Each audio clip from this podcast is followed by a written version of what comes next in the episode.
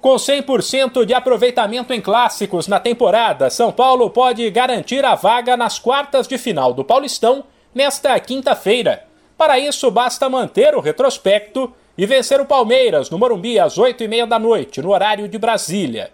A missão, porém, não é fácil. Além de do outro lado estar o melhor time do estadual até agora e o único invicto, o São Paulo terá desfalques.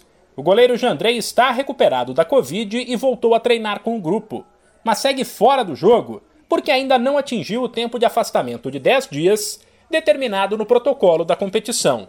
Também não jogam o lateral Igor Vinícius, que já estava machucado, e o volante Gabriel, que sofreu uma lesão muscular diante do Corinthians no fim de semana. Com a possibilidade de contar de novo com o Nicão, recuperado da Covid, o técnico Rogério Ceni escondeu a escalação, e como ele tem usado o estadual para rodar o elenco, ela é um mistério.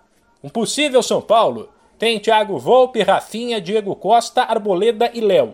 Ou Reinaldo, Pablo Maia, Nestor, Igor Gomes ou Nicão. E Sara. E na frente, Caleri, ao lado de Éder ou Rigoni.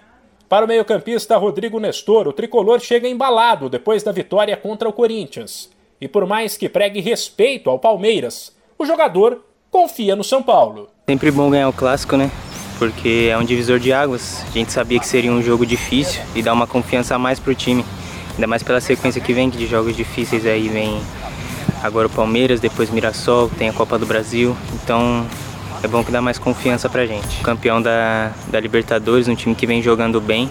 Mas confio no potencial do nosso, nosso grupo, acredito que a gente está fisicamente na nossa melhor fase desde que voltamos de férias. E com a torcida no Morumbi, a gente vai conseguir sair com a vitória. Se vencer, o São Paulo, além de avançar para o mata-mata, chegará aos mesmos 20 pontos do Palmeiras e entrará na briga para ter a melhor campanha da primeira fase do Paulistão.